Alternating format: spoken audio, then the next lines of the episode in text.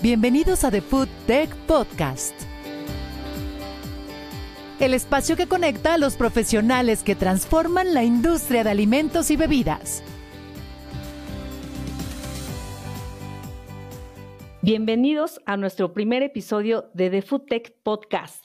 Mi nombre es Griselda Vega, soy gerente de contenidos de The Food Tech y me acompaña mi compañera Ingrid Cubas, editora de contenidos de The Food Tech. Hola Ingrid. Hola Gris, muchas gracias por la bienvenida. Es un placer estar acá contigo compartiendo este espacio que estamos inaugurando.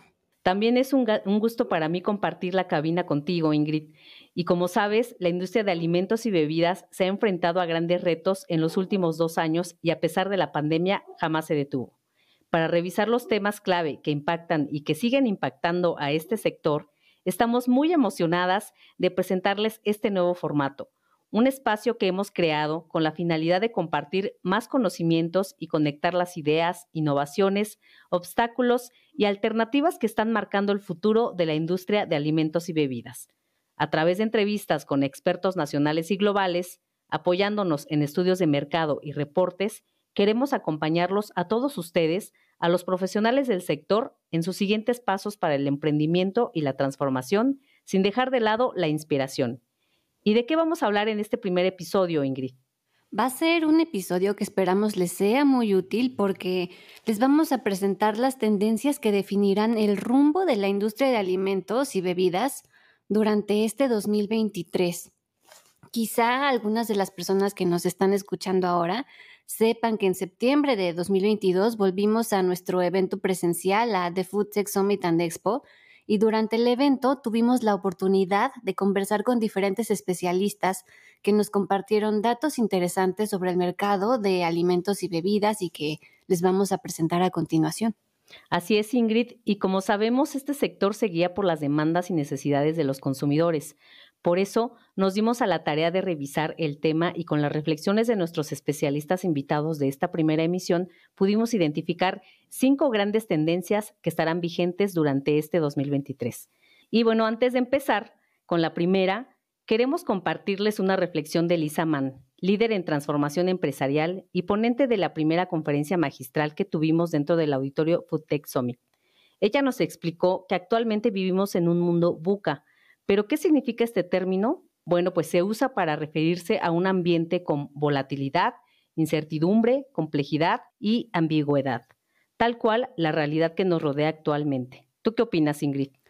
Pues es muy interesante que Elisa haya acuñado este término, que lo haya compartido en su presentación, más bien, porque relata totalmente lo que estamos experimentando, sobre todo en la industria de alimentos y bebidas, donde ha sido cada vez más notorio que el cambio de intereses y necesidades entre los consumidores responde a que son más conscientes y a que están más informados que nunca. Hoy en día vemos que procuran involucrarse mucho más con lo que comen y esto es lo que ha ido marcando la dirección de la innovación y del desarrollo de nuevos productos, ¿no es así? Totalmente, y en esto, pues la industria de alimentos tiene que tomar mucha atención, ¿no? Y bueno, para empezar con la primera tendencia que identificamos, se trata de la apropiación de la salud. Y es que la salud se ha convertido en una prioridad entre un mayor número de personas, sobre todo en los últimos años. Anteriormente, el enfoque aspiracional se centraba en aspectos físicos o las posesiones, pero después de la pandemia nos ha quedado muy claro que el aspecto más importante para disfrutar de una vida sana y próspera es el cuidado de la salud. Así lo demuestra una encuesta hecha por FMC Gurús en 2019 la cual revisamos y revela que el 83% de los consumidores a nivel mundial se han hecho el propósito de comer de forma más saludable a partir de la pandemia, poniendo atención en tres aspectos principales, la inmunidad, la salud digestiva y el control de peso. Desde entonces, gran parte de la población en todo el mundo comenzó a hacer ajustes en su dieta para consumir nutrientes en beneficio de su salud. Esto es totalmente cierto, Gris. Yo me imagino que a algunas de las personas que nos escuchan también les llegó a pasar que pues durante la pandemia se animaron a preparar recetas en casa, experimentar con diferentes ingredientes. Incluso hubo quienes en determinado momento se animaron como a tener una especie de, de huerto en casa para poder tener mayor control sobre lo que estaban comiendo. Y esto va muy de la mano con unas cifras que queremos compartir con ustedes, porque a partir de este momento se ha señalado que el consumo de alimentos funcionales enriquecidos con fibras, probióticos, prebióticos y simbióticos ha ido cobrando también mucha relevancia. De hecho, se estima que el mercado mundial de probióticos alcanzó 57.4 billones de dólares en 2022, según datos de Allied Market Research.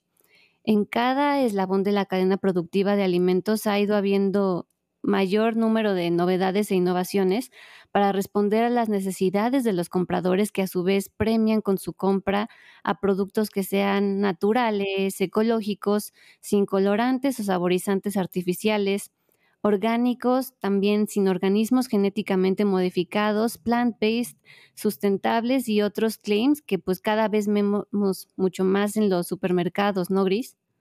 Sin duda, Ingrid, la base es ahora 100% natural y a estos claims que mencionaste existen otros más que se pueden sumar, pero todos siempre van enfocados y relacionados con la salud.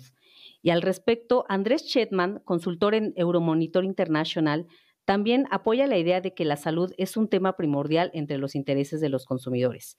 Escuchemos lo que nos compartió en nuestra cabina de podcast durante The Food Tech Somican Expo. Va a ser importante también el tema de la salud, no solo desde el punto de vista del consumidor, sino también desde el punto de vista de los gobiernos y las empresas. Eh, los gobiernos ponen cada vez más regulaciones para limitar el consumo de alimentos altos en sal, altos en azúcar, altos en grasas. Fíjate, Gris, que esto que comenta Andrés es muy importante porque ya nos habla de que no solamente la industria o los consumidores están involucrados en esto, sino que desde diferentes esferas y incluso también en el gobierno se han ido preocupando más por tener presente este tema de la salud, ¿no? De poder crear regulaciones que brinden apoyo en este sentido. Pero por otro lado, también tenemos el, testimonio de Mariela Moshulski.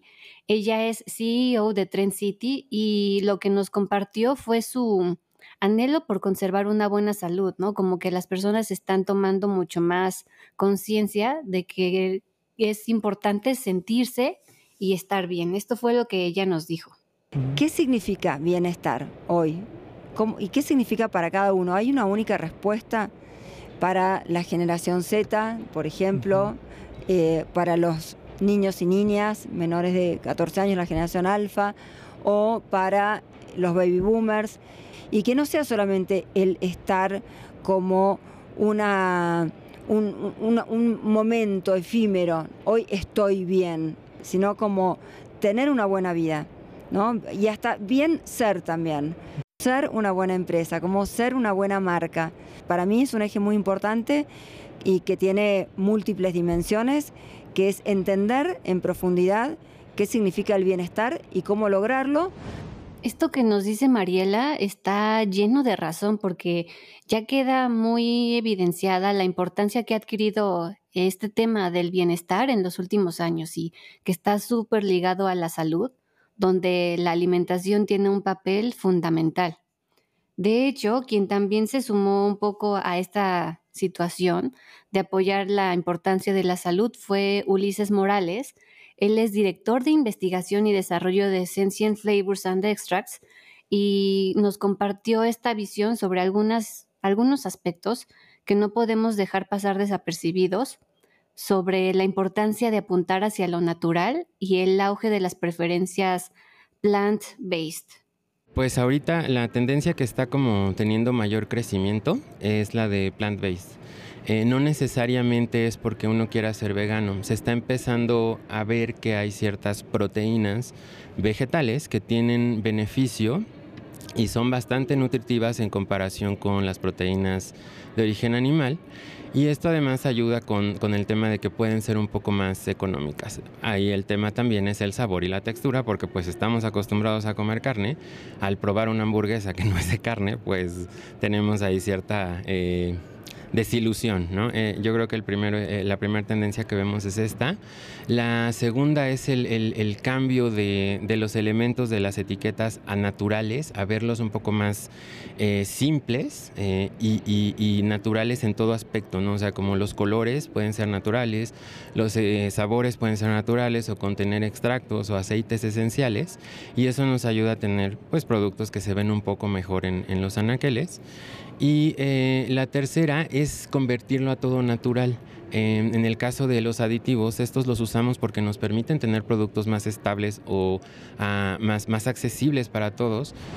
Con esto que menciona Ulises, es muy claro que la salud ya no está en un nivel secundario y que de esta derivan otras tendencias como las que mencionó, ¿no? Plan base y otro más que también podemos resaltar es el etiquetado limpio, que ahora tiene mucha importancia porque los consumidores quieren todo transparente, ¿no? Y esto significa que la producción de alimentos tiene que ser más clara y tiene que ser clara en el sentido también de los compuestos que se usan al hacer sus formulaciones. Y bueno, ya que vimos la importancia de la salud, llegamos a la segunda tendencia, la innovación tecnológica, la cual pudimos identificar durante la ponencia de Miriam Bertrán y Valeria Ortiz en la edición 2022 de The Food Tech Summit Expo. Ellas afirmaron que en todo proceso de innovación se deben generar historias confiables cuya narrativa provoque orgullo e identidad entre los involucrados, confianza en los consumidores y partiendo de esto es más entendible que la innovación se dé sobre todo en el ámbito de la salud y la sostenibilidad. Pero la innovación también va ligada a la implementación de tecnologías disruptivas. Esta es la razón por la que cada vez Surgen más formatos y modelos de negocio inspirados en la economía circular, comprometidos con la sostenibilidad y el futuro del upcycling. Todo esto está surgiendo de forma acelerada. ¿Tú qué opinas al respecto, Ingrid? Pues Miriam y Valeria no se equivocaron en absoluto en compartir con nosotros estas apreciaciones. De hecho, también hicieron mucho hincapié en la capacidad de integrar soluciones con suficiente disponibilidad y funcionalidad avanzada que provengan de orígenes naturales y se sumen a la calidad en reformulaciones y a la optimización de recursos de una forma innovadora. Hablando también de tecnología, eh, al igual que Miriam y Valeria, Lisa Mann se presentó en el Food Tech Summit y ella nos concedió también una declaración sobre el papel de la tecnología ligado a la industria de alimentos y bebidas. Esto fue lo que nos dijo. Technology can enable connection lo que explica Lisa Mann es que la tecnología permite conectar, que haya experiencia, es conocimiento, puede hacer que un producto llegue a tu vida más rápido. Existe la tecnología y también la tecnología alimentaria, que gira en torno a temas como reducir el azúcar y conseguir más de lo que quieres y menos de lo que no quieres. La tecnología juega muchos roles en la alimentación y hay muchas maneras de pensar en ella.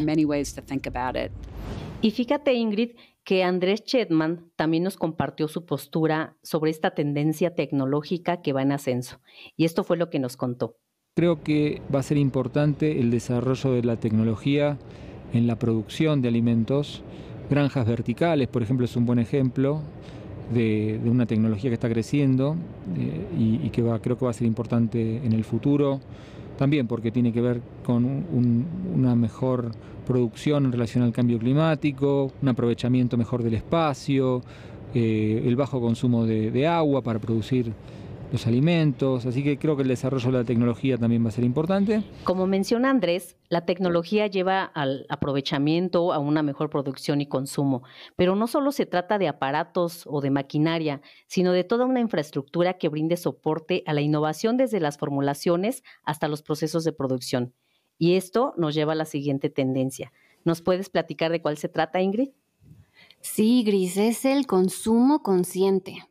Si le preguntamos a los expertos de marketing cuáles son las barreras que les ayudan a definir las principales diferencias entre los roles generacionales, seguramente nos dirían que cada vez es más complejo separarlas, ¿no? Poderlos segmentar, porque ya no es como anteriormente ocurría que la gente creía ciegamente en lo que se le daba a conocer en, algún medio masivo, ¿no? Ahora estamos tan expuestos a diferentes estímulos en canales digitales que los compradores han ido haciendo su propio camino y han ido eligiendo en quién depositan su confianza y qué despierta en ellos una sensación de cercanía después de que han ido aprendiendo a filtrar información y a cuestionarse qué es válido para ellos, ¿no? ¿Qué les representa algún valor?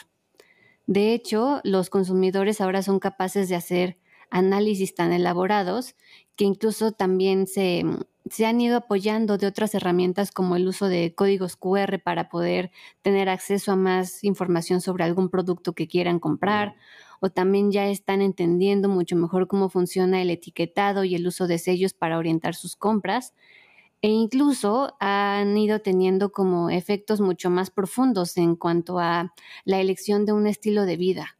Cada vez es mucho más común conocer que alguna persona cercana a nosotros es vegana, vegetariana o flexitariana, precisamente porque esta parte ética y consciente los ha ido impulsando a adoptar un estilo de vida que sea mucho más responsable con el medio ambiente, que genere un menor impacto y que tenga más beneficios, ¿no? La gente ya no solamente está comiendo, sino que se pregunta qué come, de dónde viene y con qué condiciones se obtuvo. Y adicional a lo que menciona Ingrid, un muestreo realizado por Innovative Marketing and Consultants para el IGBEC y la Asociación de Emprendedores Veganos de México destaca que 57% de las personas ya está abierta para incluir en su dieta productos que no sean de origen animal. Esto para hacerlo como un complemento, ¿no? Dentro de sus hábitos alimenticios. Pero un 45% los considera solo un sustituto para reemplazar versiones de origen animal.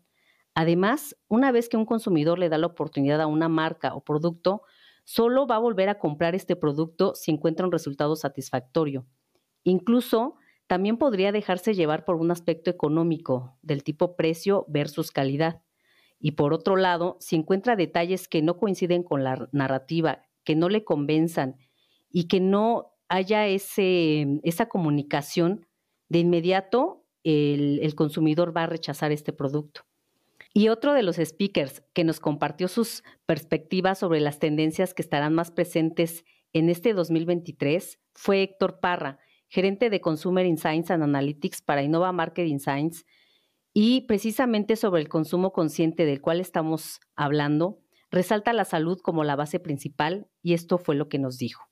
El mercado de alimentos es súper grande, diverso, pero lo que nosotros hemos visto en, Innova Market Insights con la investigación tanto de, consumidores, de innovación, de productos, en lo que hacen las marcas, hemos identificado que tanto la sostenibilidad, la salud, el medio ambiente, la nutrición siguen siendo el tema principal. Claro que debido a la pandemia y los tiempos un poco inciertos, eh, el tema económico también se ha vuelto más importante, más relevante, pero la salud sigue siendo, siendo el, sigue siendo el número uno.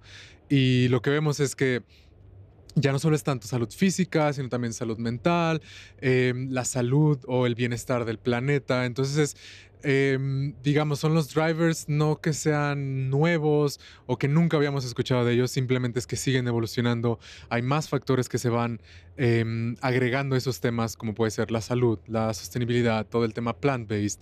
Eh, yo creo que serían esos tres los, los principales. Pero no importa cuántas tendencias existan o se modifiquen, si son tres, como mencionó Héctor, o si son cinco, como las que estamos presentando ahora, si el sabor no convence, simplemente la compra se pierde. Esa es la siguiente tendencia que tenemos contemplada para este año. Así es, la número cuatro es el sabor manda. En esta tendencia tienen cabida múltiples subtemas como la estacionalidad, el empuje generacional e incluso la ubicación geográfica, por mencionar algunos. Sería imposible poderlos englobar a todos, pero como pista, la generalidad consiste en buscar coherencia con los sabores que se ofertan y la experiencia que se consigue.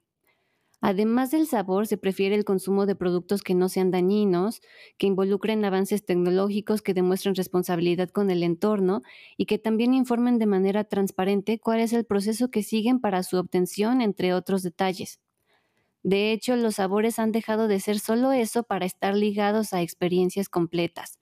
Curiosamente, dependiendo de la edad de los consumidores, se buscan alternativas familiares que los hagan sentir confort o por otro lado buscan alternativas exóticas que les resulten poco comunes.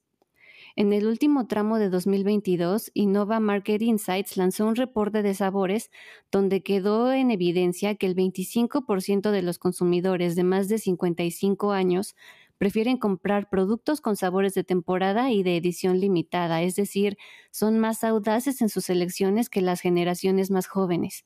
Y cabe resaltar, Ingrid, que el sabor y la textura han sido dos de los mayores obstáculos que se han tenido que vencer en el desarrollo de productos plant-based.